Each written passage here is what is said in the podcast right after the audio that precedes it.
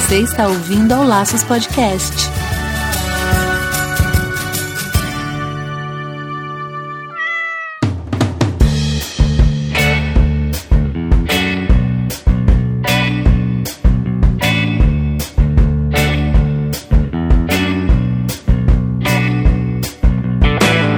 Olá, sejam todos bem-vindos ao Laços número 32. E aqui é o Andy Bittar. E eu sou Marina Arinelli aqui no Laços, que vamos falar tudo sobre o seu animal. Gente, com essa mudança de clima, tá frio, tá quente, tá calor, tá chovendo, tá seco, eu já tô enlouquecendo com esse negócio. E uma das nossas maiores preocupações com isso surge justamente por causa dos mosquitos. Aqui em casa, há pouco tempo, agora tava infestado de mosquitos.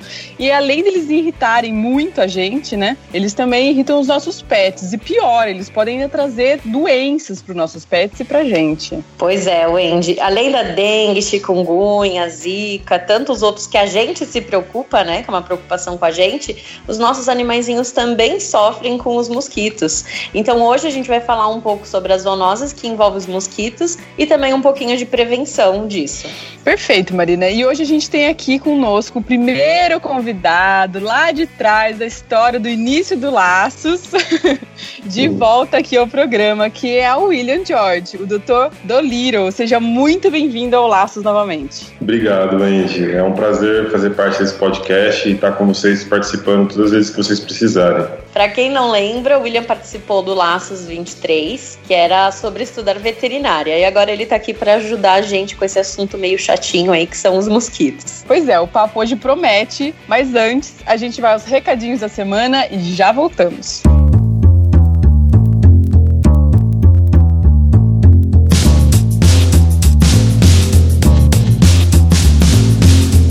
Conhece o Laços Podcast? Esse é o seu primeiro episódio? Então entra lá no laçospodcast.com.br e confira mais de 40 episódios que a gente já gravou para você. Tá tudo lá, é só entrar e ouvir e se deliciar. Pois é, e o melhor, nosso conteúdo é gratuito e ajuda centenas de pessoas a cuidar melhor de seus bichinhos. Para esse projeto acontecer, a gente precisa do quê? De apadrinhamentos. A gente está sempre aqui pedindo apadrinhamento. Então basta você entrar no padrim.com.br barra Laços Podcast e fazer a sua contribuição mensal a partir de um real apenas. Pois é, e às vezes as pessoas pensam que vão doar e pronto, nada acontece, mas aqui no Laços isso não acontece, viu? Se você começar a doar e virar um padrinho, além de ajudar a gente e o nosso projeto, você tem a possibilidade de ajudar mais uma temporada do Laços. Você ainda faz parte de um grupo exclusivo lá no Facebook que chama Criando Laços, onde você vai ter mais contato com a gente, é contato direto comigo e com a Wendy.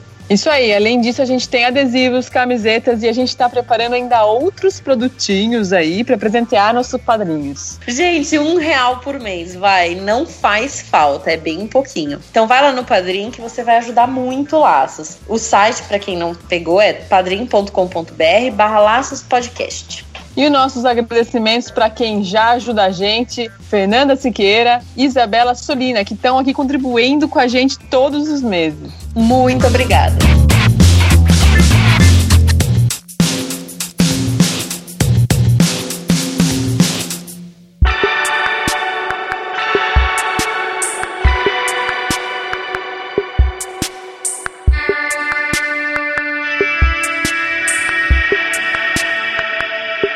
Então, pessoal, hoje vamos falar sobre os mosquitos. É chato pra caramba, uma coisa que a gente tem nos últimos tempos, acho que a gente tem tido um pouco mais de preocupação com isso, porque é lógico que no humano a gente pega dengue e tudo, né? Mas os animais não pegam, eles não têm a capacidade de pegar essas doenças que a gente pega. Só que a gente tem várias outras doenças que passam pra gente, que são os mosquitos os principais vetores. Então acho que isso tem crescido aí nos últimos tempos, a preocupação. E eu vejo na clínica, assim, uma, um surgimento nítido de preocupação do proprietário com os mosquitos e com essas doenças. Você também vê isso, William? Como é que tá seu Vejo. acompanhamento? É, então eu vejo bastante aqui no consultório, nas clínicas onde eu tenho alguns conhecidos, que realmente, agora com esse tempo e com o advento da, da informação muito mais rápida, as pessoas ficam sabendo muito mais rápido dos casos e das coisas que estão acontecendo. E a leishmaniose está aí, né? Está na nossa cara estampado, né?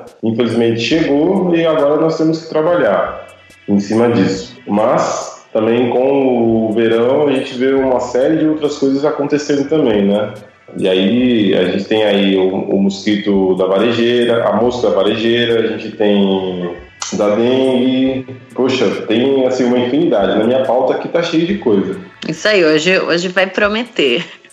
É, eu acho que vale a pena a gente entrar nesse assunto, porque eu acho que onde mais está pegando nesses últimos tempos é a leishmaniose mesmo. Para quem não conhece, a leishmaniose é uma doença que atinge praticamente todos os mamíferos, né? Atinge gato, atinge cachorro, atinge humano, atinge animais silvestres também, como raposas, e gambás. É, e ela, na verdade, ela é transmitida pelo mosquito. Então, o mosquito é o principal transmissor. Uma vez que o animal ele é portador, ele, ele se torna um, o perigo de, dele é se tornar um transmissor, né? Porque sempre a gente vai precisar do mosquito para picar o cachorro e picar o ser humano para poder passar para gente. Então, ultimamente já tem tido bastante caso, principalmente no interior mais de São Paulo, ali área de Araçatuba, de Botucatu, ali já tá com bastante coisa. E tá chegando aqui na nossa região, que é perto da Grande São Paulo. Então, isso eu vejo também uma preocupação enorme. É, lembrando que a culpa não é do cão.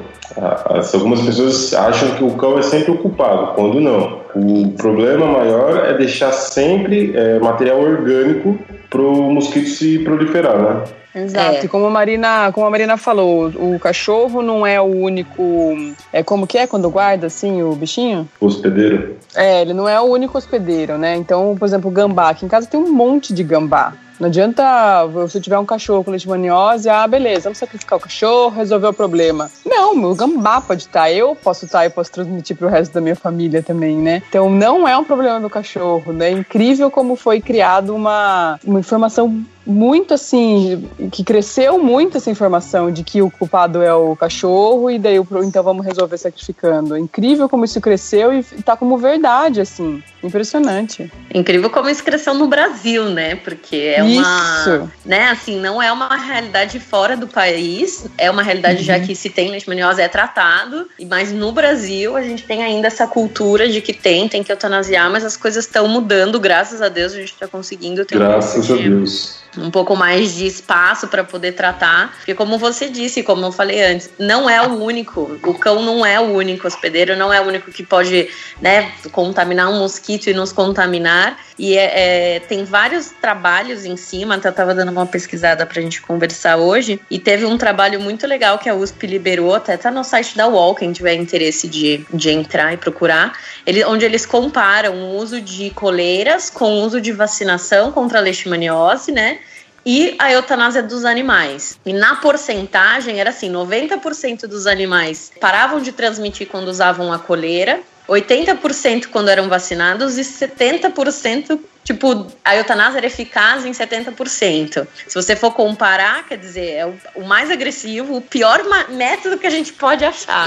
Exatamente, exatamente. Às vezes o cachorro, dependendo do, do tipo de, de, leite que ele tá, ele, ele tá bem, entre aspas, vamos dizer assim, aparentemente bem, tá banando rabo, tá comendo, tá fazendo suas necessidades. Aí você vai eutanasiar um cachorro desse sem dar uma, uma chance aí de um, de um tratamento. Ainda não existe a cura, né, gente? Concordam dois? Procede? Procede. Procede. Então, ainda não existe a cura, mas existe o tratamento para. Não existe a cura para gente também. Se a gente pegar, também não existe cura. Então, existe o tratamento, mas dá para para ter uma, uma vida saudável aí ainda por um bom tempo. É. Exatamente. Na verdade, assim, o, o que a gente precisa entender que também, por que, que o Brasil se instituiu dessa forma, né? Ele proíbe o uso, o uso de drogas humanas na veterinária, na questão do tratamento de leishmaniose. Então, a discussão toda sempre gerada era que a gente não poderia usar drogas humanas porque a gente pode criar resistência, né? A, a leishmania em si, ela cria resistência ao remédio e como uma vez que ele ele contamina o humano com essa resistência, quando eu usar o remédio no humano isso não vai funcionar. Então uhum. sempre foi essa o grande, a grande chave, mas existem outras formas de tratamento que visa, na verdade, que o animal pare de transmitir, ele para de ser um transmissor e ele passa a ser só um portador, porque é realmente essa coisa de a gente zerar a titulação, né, nunca mais não ter mais o animal, a leishmania na corrente sanguínea, isso não é uma verdade, mas ele para de, de transmitir, então existem vários tratamentos, existe até um agora que lançou recentemente que é a Virbac que entrou, que é um, um remédio de uso oral em casa, é uma solução que você usa por 28 dias e é próprio para tratamento de leishmaniose visceral canina, né? Então pode ser usado, tá liberado agora o tratamento, então realmente deu uma boa, uma boa melhorada aí pra gente. É, o panorama com isso mudou completamente, né? Ao passo de que antes nós tínhamos que eutanasiar, hoje nós podemos tratar esses cães, né? Exatamente. É, até pro, assim, pro proprietário que né, o Wendy falou, às vezes o animal, a gente detecta a doença e a gente vê que o animal não tá tão ruim assim, né? Ele tem uma chance de vida, tudo, e às vezes você chegar e sugerir a eutanásia é uma coisa bem agressiva, né? Uma coisa bem pesada, que não, não tem necessidade mesmo. Eu também acho, acho que fazer, fazer eutanásia num cachorro simplesmente porque ele está com leishmaniose, sendo que ele, ele tem a possibilidade de ter uma vida agradável, de se, com cuidado não oferecer risco para a família, para os outros animais também, para mim é tão seria tão ignorante assim eutanasiar um cachorro ou você abrir o seu portão e colocar um cachorro na rua porque ele está fazendo muito cocô. Sabe aquela coisa de que gente que adota cachorro, dá, ah, ele está fazendo muito cocô, não quero mais. Para mim é isso, é, é, é, lindo, é maravilhoso, é querido, é muito bem-vindo enquanto estiver sempre abanando o rabo, sempre comendo ração bebendo água e só, e não dá mais trabalho nenhum. Aí é tudo lindo e maravilhoso. Daí não é, não é justo, né, gente? Gente. Não é pra isso que os não, cachorros estão é aí, né? Exatamente. Não, não é justo. E exige tratamento assim como se uma pessoa ficar doente, ela vai ter que fazer o tratamento pro resto da vida. Então a gente tem que Exato. comparar que é um ser vivo e pensar na, no valor que aquela vida tem sempre, né? Essa é sempre a questão, né? A gente podia falar um pouco da, das outras, né? Das outras zoonoses que são transmitidas por mosquitos. Vamos falar um pouquinho? Quais são as outras? Quais são as outras além da leixe? Bom, eu vi malária, eu vi dengue, os mosquitos, as moscas diferentes, né? Putz, nossos, nossos pets também podem pegar dengue? Não. Ah, tá. Só a gente mesmo daí. É, é. é. é, é são moscas que podem transmitir alguns problemas por exemplo, às vezes, quando a gente teve a febre amarela, a gente viu aí um monte de, de símio, né, morrendo, né, um monte de macaco, bugio. Sim. Até agora, recentemente, em São Paulo, teve a, o fechamento de um parque por conta do, do avanço da doença, né?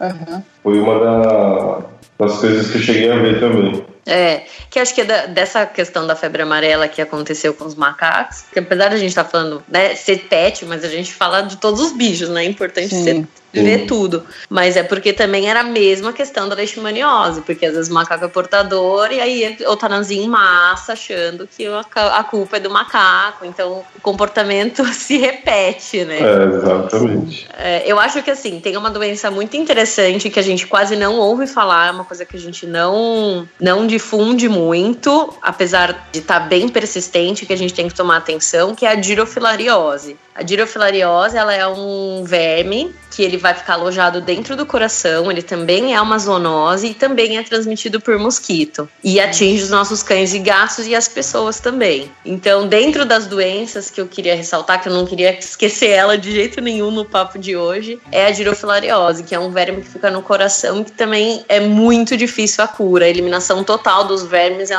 bem complicada. E ela traz aí diversos sintomas como anemia, fadiga, cansaço, falta de ar, vários sintomas relacionados ao consumo de sangue dos vermes mesmo que vão estar ali no coração atrapalhando todo o funcionamento. E é uma doença também prevenida, né? A gente tem a preocupação na cabeça de que ela é transmitida pelo mesmo mosquito, pelo Aedes também, pelo mesmo mosquito da dengue, mas ele não passa a dengue, mas ele pode passar a girofilária. E a gente tem que ter o mesmo cuidado de repelente. E o Aedes, ele tá sempre em água parada, apesar de ter outros mosquitos que também transmitem, tá? O Culex é um, um mosquito também que transmite. Mas ter água parada, tudo, então a gente sempre tem a preocupação de, ah, região que tem rio, que tem lago, que tem água parada, ou área muito úmida, tem que tomar cuidado com a girofilária. Mas eu, morando no interior de São Paulo, eu já peguei caso de girofilária positivo em dois ou três animais. E a gente não estava em nenhuma área super molhada, super úmida. Era um bairro no meio da cidade e o animal viveu a vida inteira ali porque a pessoa pegou filhote e ficou. Então, isso é uma coisa que eu acho que é bem interessante a gente ressaltar. É, eu, eu moro, moro em chácara e veio um,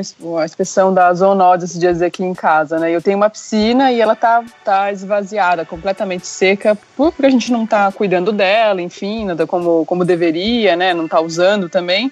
Então, ela tá vazia. Só que ela tem saída para água. Então, se chover, automaticamente a água já vai embora. Só que eu achei interessante que ele achou aqui do lado da minha casa, no buraquinho onde a gente encaixa a escada, aquelas. É uma piscina antiga, né? Aquelas escadas de ferro que encaixava antes para descer, né? Então, no buraquinho onde encaixa a escada, ele achou um, que tinha um pouquinho de água e a água estava limpa. Só que estava cheio de larva. Então eu tô super preocupada com a piscina, que é a minha, minha maior preocupação ficar, ficar acumulando água na piscina e a gente não tá de olho e tal. Coloquei pastilha de cloro, deixei ali, por mais que não vai juntar água, mas se juntar tem pastilha de cloro. E em volta ele sempre falou isso, que às vezes o pessoal fica muito preocupado com onde é mais é, visível, onde é mais preocupante, assim, que, que geralmente acontece esses focos, ser caixa d'água e tal, e não olha o entorno, não olha em volta, né? Então eu mesmo aqui em casa aconteceu isso. O cara achou que um monte de larva não estavam contaminadas e tal, mas poderiam estar, né? Daí que eu já, já coloquei. Eles falam para colocar sabão em pó ou colocar é, cloro e tal para matar o que tá ali. Mas o interessante é fechar para que não encha mais, né? Então esse entorno, esse, esse olhar em volta, né? Os vasos, aquelas coisinhas que eles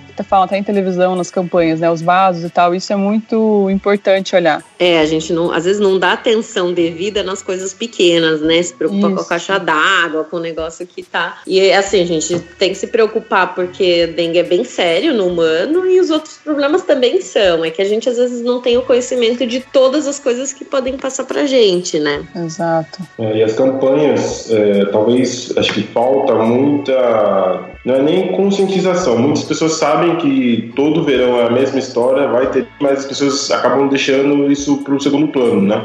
Fazem todo o cuidado de usar repelente, de não deixar o vasinho mas, é, como a gente estava falando, as coisas menores e muitas vezes insignificantes não, a gente acaba negligenciando, né? É, com certeza. Pegando a deixa do seu, do seu comentário, é bom acho que a gente relembrar um pouco dos repelentes, né? Que a gente tem repelente para cachorro também, em forma de coleira, em forma de aerosol. O que, que normalmente você usa, William? Como, o que, que você indica para os seus pacientes? É, eu gosto sempre de associar dois produtos, né? Geralmente algum medicamento que possa tratar é, ectoparasitas e uma coleira, que tem no mercado diversos tipos de coleira, boas, ruins, intermediárias. Acho que todas têm a sua melhor indicação mas sempre tem que ter coleira junto, porque muitas vezes o, o, proprietário tem a ideia assim: eu vou colocar uma coleira, ela vai durar X tempo, eu vou poder viajar e a ideia sempre é essa de passar uma segurança maior para o animal e para o proprietário, né? Porque não dá para você confiar muito em uma medida só. Então acho que dois tipos de, de mecanismo de defesa acho que é interessante, porque a gente sabe que pode acontecer a qualquer momento, né? A picada do mosquito, é, o animal se tornar portador de uma leishmaniose ou de uma girofilariose, isso pode acontecer a qualquer momento. E o que a gente quer é proteger bem nossos pets, né? É, com certeza. Existe, assim, só dando um, um, uma complementada, as coleiras normalmente elas vêm indicadinho na caixa que protege contra o mosquito. Ele vai estar tá focado muito no mosquito da leishmania, né? Porque é o que está em foco agora, mas ele pre acaba prevenindo contra todos os mosquitos de picar. Existe também aqueles óleos de nuca, que a gente fala que são os spot-ons, que também existe, na verdade, acho que só um que protege realmente contra mosquito, que tem isso na bula, mas o resto, a maioria, é contra parasitas que são pulgas e carrapatos. Então, nem sempre a gente tem que ter a falsa ideia de que passar um remédio para pulga e carrapato, eu já vou estar tá protegendo contra o mosquito. A gente tem que ver isso na bula, ou então fazer uso daqueles sprays de citronela. Existem uns sprays próprios para cachorro e gato que são de citronela e cravo. Tudo que você passa fica com um cheiro forte e repele os mosquitos para não haver picada aí nos animais.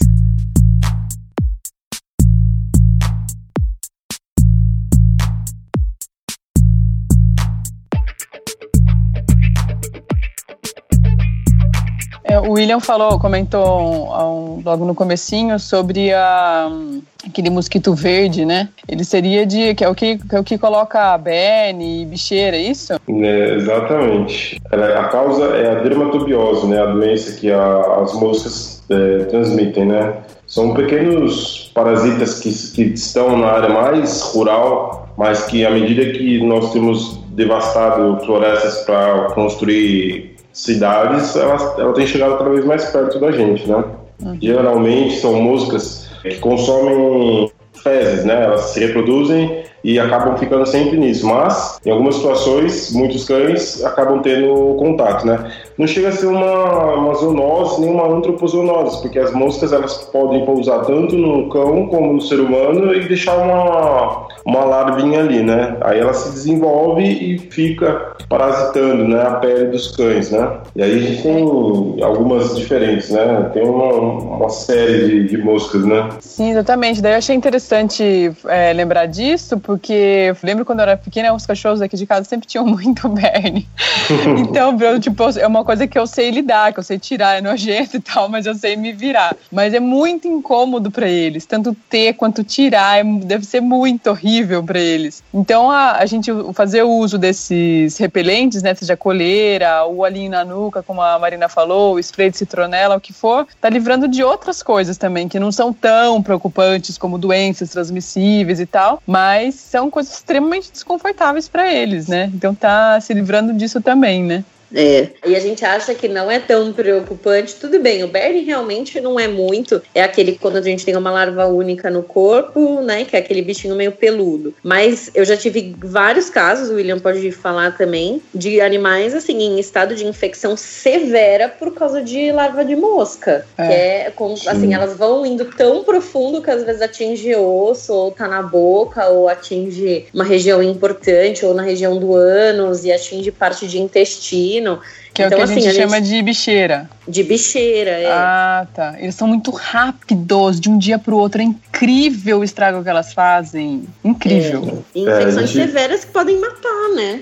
Sim. É, eu já tive, infelizmente, casos de pacientes que ficaram muito maus e que acabaram vindo a óbito por descuido do proprietário. Às vezes o animal é peludo e o proprietário não vê. E agora, infelizmente, é uma época que vai começar, pelo menos aqui na nossa região, onde é muito quente no, no verão é extremamente comum, pelo menos, sei lá, na nossa rotina de clínico, pegar pelo menos uma vez no mês algum caso. Ainda estou sendo bem simples em dizer que é um caso por mês, né? Às vezes aparece mais. É. Né?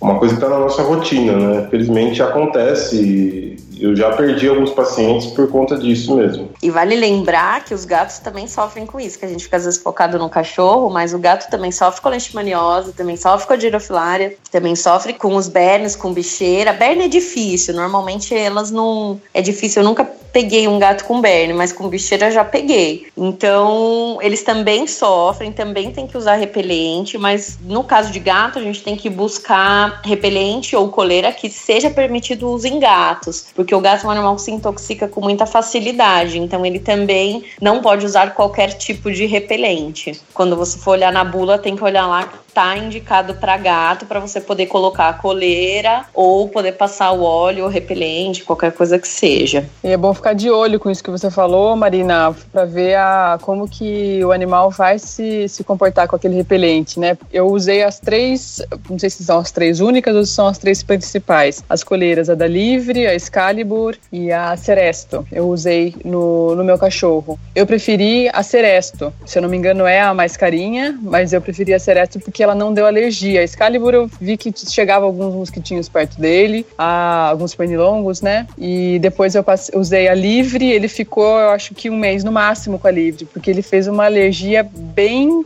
significativa, assim, no pescoço, no peito, né? E, e, foi muito rápido, porque eu fiquei de olho e foi, foi bem rápido. Então eu tive que tirar a livre, dei um banhão nele e daí coloquei a Seresto e daí a Seresto seguiu bem. E eu já vi falar que outros, outros animais já tiveram alergia com a livre também, que é uma boa coleira, não chegava nenhum mosquito perto dele, mas nele teve essa reação. Eu não sei se se é uma coisa que, comum assim mesmo de acontecer. Não, é verdade. A gente tem que olhar como cada animal reage, porque todas elas são de marcas bem conceituadas. São sim, as três, sim. são as três que protegem contra o mosquito mesmo. E aí o óleo uhum. de nuca, eu acho que o único que, já que a gente está falando de marca, o único que protege é, é o da Airtap, que chama Effective. Ele é óleo, mas ele só tem para cães, não tem para gata. E tem animal que passa mal de você passar o óleo também. Então tem que ficar de olho, tem que ficar observando, porque o repelente é a mesma coisa que a gente. Você tá aplicando uma coisa na pele, por mais que eles tenham pelo, mas a absorção é direto na pele, vai ser espalhada ali por todo o subcutâneo para repelir, porque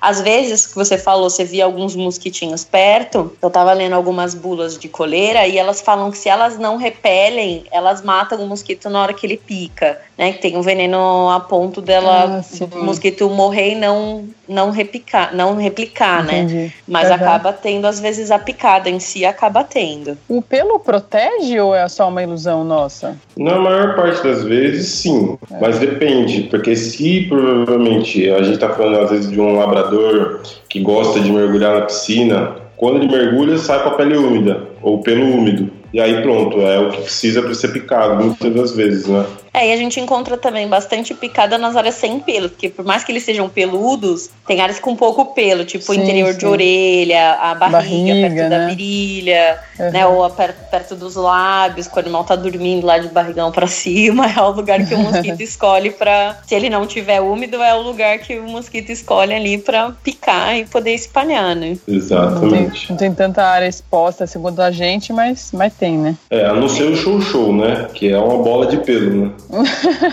É. Ele só no nariz e olhe lá, né? É.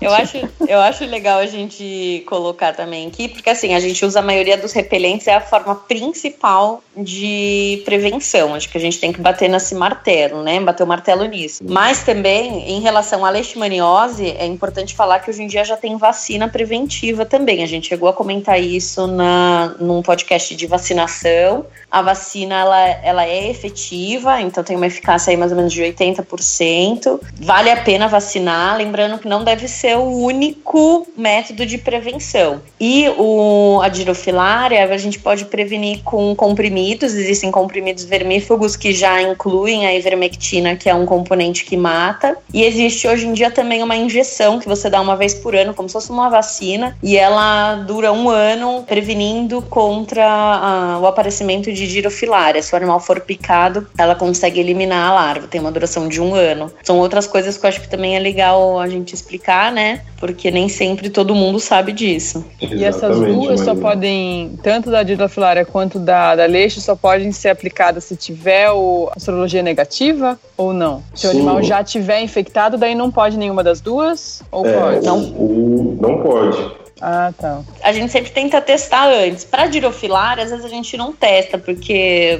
é um pouco mais difícil, mas pode ser testado. Existem uns testes rápidos que incluem a girofilária quando a gente testa, porque é uma doença que está no sangue. Mas normalmente a gente.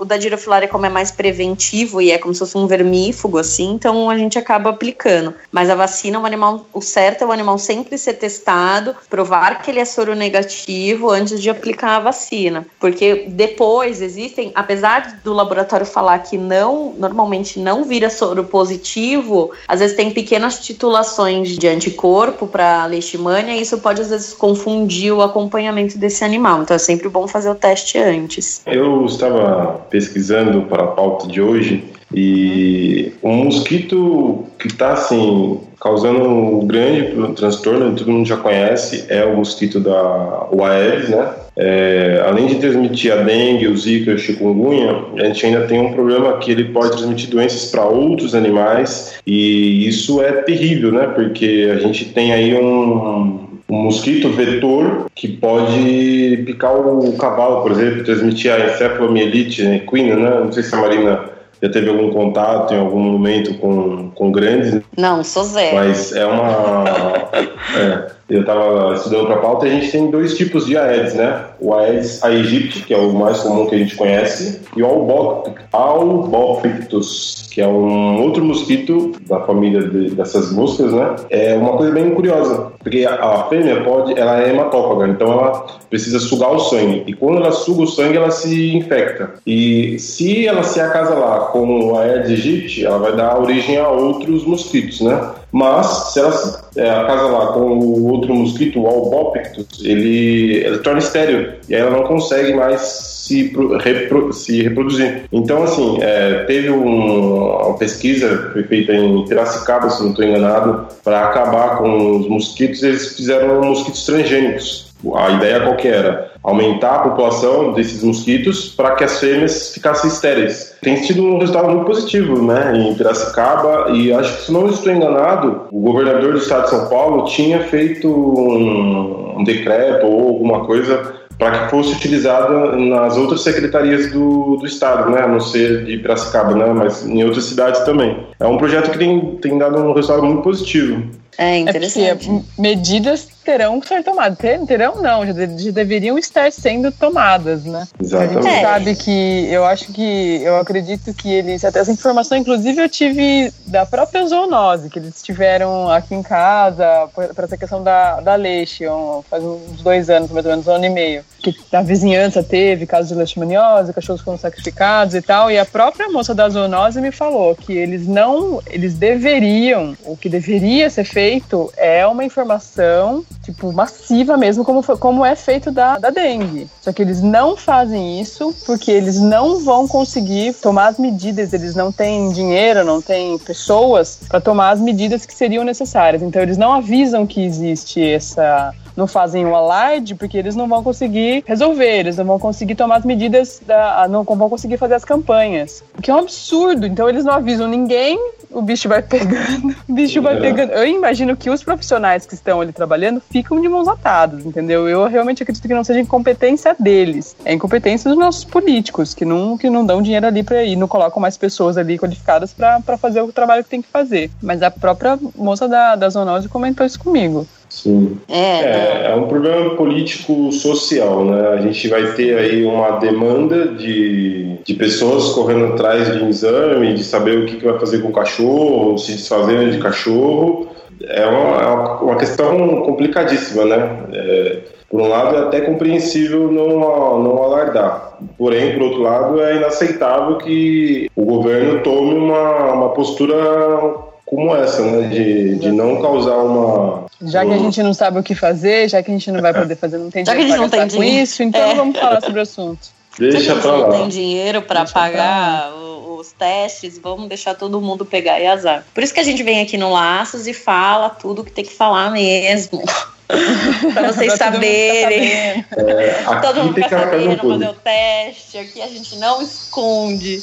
Porque assim, eu até fico feliz com essa pesquisa que o William viu, que tipo, tá tendo, beleza, uma produção de mosquitos transgênicos e tal porque pelo menos o governo está se movimentando em alguma forma, mesmo que seja focado na dengue, mas nisso acaba, trans, acaba eliminando outras doenças também. Porque a culpa, eu acho assim, a culpa de ter um mosquito não é do governo, né? Mas Sim. é de todos nós. É de nós que usamos lixos, é de áreas úmidas, então é de todo o ambiente da nossa inserção dentro da mata, onde não deveria, tal. E então, assim, é um. Mas todo mundo tem que se mobilizar para eliminar, porque agora que tem, tem, não tem o que fazer, né? Agora a gente tem que olhar Exatamente. e tentar resolver o problema. Porque Exatamente. agora tá aí, agora tá se espalhando, então a região mais quente, tipo Ribeirão, Araçatuba, tá já lotado, é área super endêmica de leishmaniose, tá vindo para cá, mas os outros problemas também, como a girofilária que eu falei que antes era super praia, também já está vindo para o interior, então a gente não tem mais um padrão de doença, ah, fica só nesse, nessa região ou só nesse lugar. A gente tem que se preocupar com tudo em qualquer lugar que a gente esteja, né? Exatamente. E uma coisa que é importante salientar é que, assim, muitas vezes a gente vai viajar para algum lugar em algumas situações a gente acaba não se prevenindo. Não existe uma, um trata, uma vacina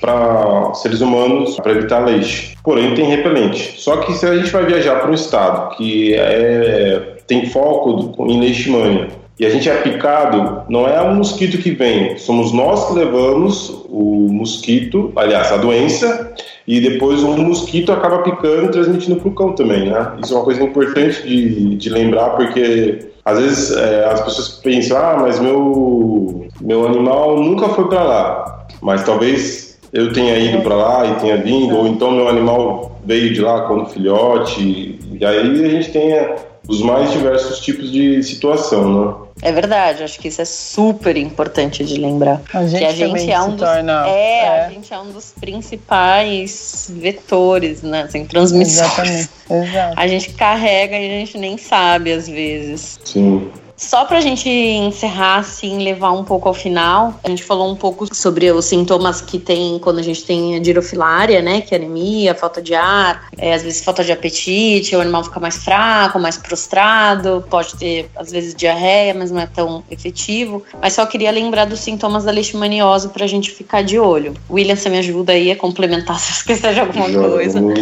Mas normalmente o animal apresenta crescimento exagerado das unhas, pode apresentar feridas feridas de pele, seborreia e feridas difíceis de cicatrizar, que a gente não consegue cicatrizar com facilidade. É, emagrecimento e normalmente com um abdômen mais inchado, porque como a leishmaniose no cão ela é visceral, né, nas vísceras, então ela pode causar um aumento do baço e do fígado, então o cachorro fica barrigudo. Pode ter perda de musculatura, então você vê aquele cachorro magro e barrigudo, com uma seborreia na pele, esse é um caso bem clássico, né? É. É, com seborreia no, no corpo, as unhas compridas, pode causar falta de apetite, vômito e diarreia, conjuntivites em geral, então muita secreção ocular, o olho bem avermelhado. Tô esquecendo alguma coisa? Não, tá exatamente isso, Mar. É, é, lembrando então... que isso, se tiver no começo, vai estar tá um pouquinho, né? Então, essa seborréia, por exemplo, aparece na, na, na, na, palma da mão deles, vamos dizer, né? naquela espuminha, né? Da mão entre, as, entre os dedos. Essas feridas, geralmente em lugar que já tem mais um pouco, acho que de contato, de propensão para machucar, né?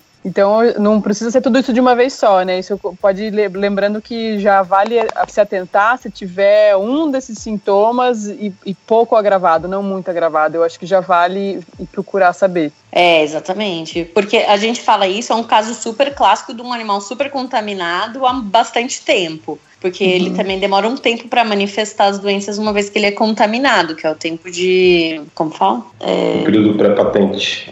Isso. Então, obrigada. Então, uhum. às vezes a gente não vê o, a doença clara, mas às vezes só a unha começa a crescer demais, ou uma conjuntivite meio persistente, ou uma ferida que não cessa. Então, assim, vale sempre. Se você fizer exames de sangue, vai ter alteração também, o animal vai ter anemia, vai ter palaqueta baixa, o que pode parecer uma doença do carrapato e às vezes não é. Então, Vale a pena a gente sempre estar tá atento e ligado. Se você mora em área endêmica, fica mais preocupado, mas se você não mora em área endêmica, não esquece de às vezes pedir um, um teste para o veterinário, perguntar para ele, questionar em relação a esses testes para ter certeza que o seu animal não tem nada mais grave, né? É. Isso aí, a prevenção, a, as que a gente colocou aqui como os repelentes, são para todos, para saudáveis e já contaminados, porque se ele só está saudável, você não quer que ele pegue. E se ele já está contaminado, você não quer que ele passe para outros. E se, se, não sei se existe isso de se contaminar de novo. Existe? Não, não. Uma vez que ele está contaminado, ele é contaminado. Mas aí ele só fica transmitindo, né? Isso, daí tem para que se ele estiver saudável, para que ele não contamine, que ele não se contamine e se já tiver contaminado, que não contamine outros animais e a sua família, né? Você e a sua família. Exatamente.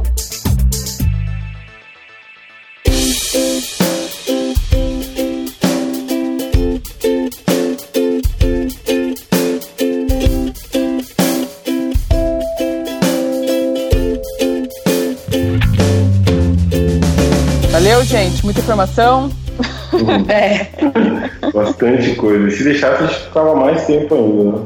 Pois é. é, por isso que a gente tem, o, tem um espaço aí para o pessoal mandar dúvidas, mandar sugestões aí. É, se ficou alguma, se alguma coisa não ficou clara, se não concorda com alguma coisa que a gente falou, escreve pra gente, né, Marina? Isso aí, a gente tá aqui para esclarecer, para botar a boca no trombone, para falar, para reclamar. para mostrar o nosso ponto de vista, que não é o único. Então também a gente está abertos aí a comentários, sugestões e opiniões nesse assunto tão polêmico e persistente no momento. E você volta, William. Até logo, né? Tchau. E até logo que eu sei que você volta. Ah, obrigado, Wendy. Então. Eu fico muito satisfeito e muito contente de poder participar com vocês aqui. É sempre uma honra ser convidado. Obrigado, Marina. Deixa Obrigada. seus contatos, William. Bom, é, quem não ouviu ainda o nosso podcast, né, que a gente participou lá atrás, eu estou sempre lá na Agrocampo, né, eu sou da região de Itu, sou clínico, né, e quem quiser pode entrar em contato com a gente pelo nosso Facebook, é Doutor do Liro, e se precisar de uma consulta, nós estamos sempre à disposição também. Muito bem. Muito obrigada, então. Obrigada, William. Obrigada beijo. de novo por ceder seu tempo. Obrigado. Te chama. Obrigada. Ok, Marina. Beijo. Oh, tchau, beijo, tchau. Até. Tchau.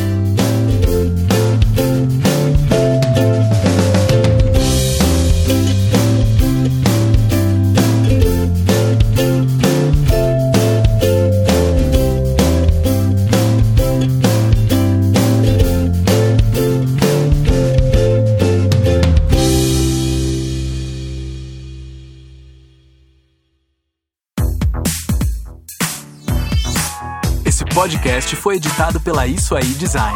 Tudo isso é forma com função. É design estratégico. É isso aí.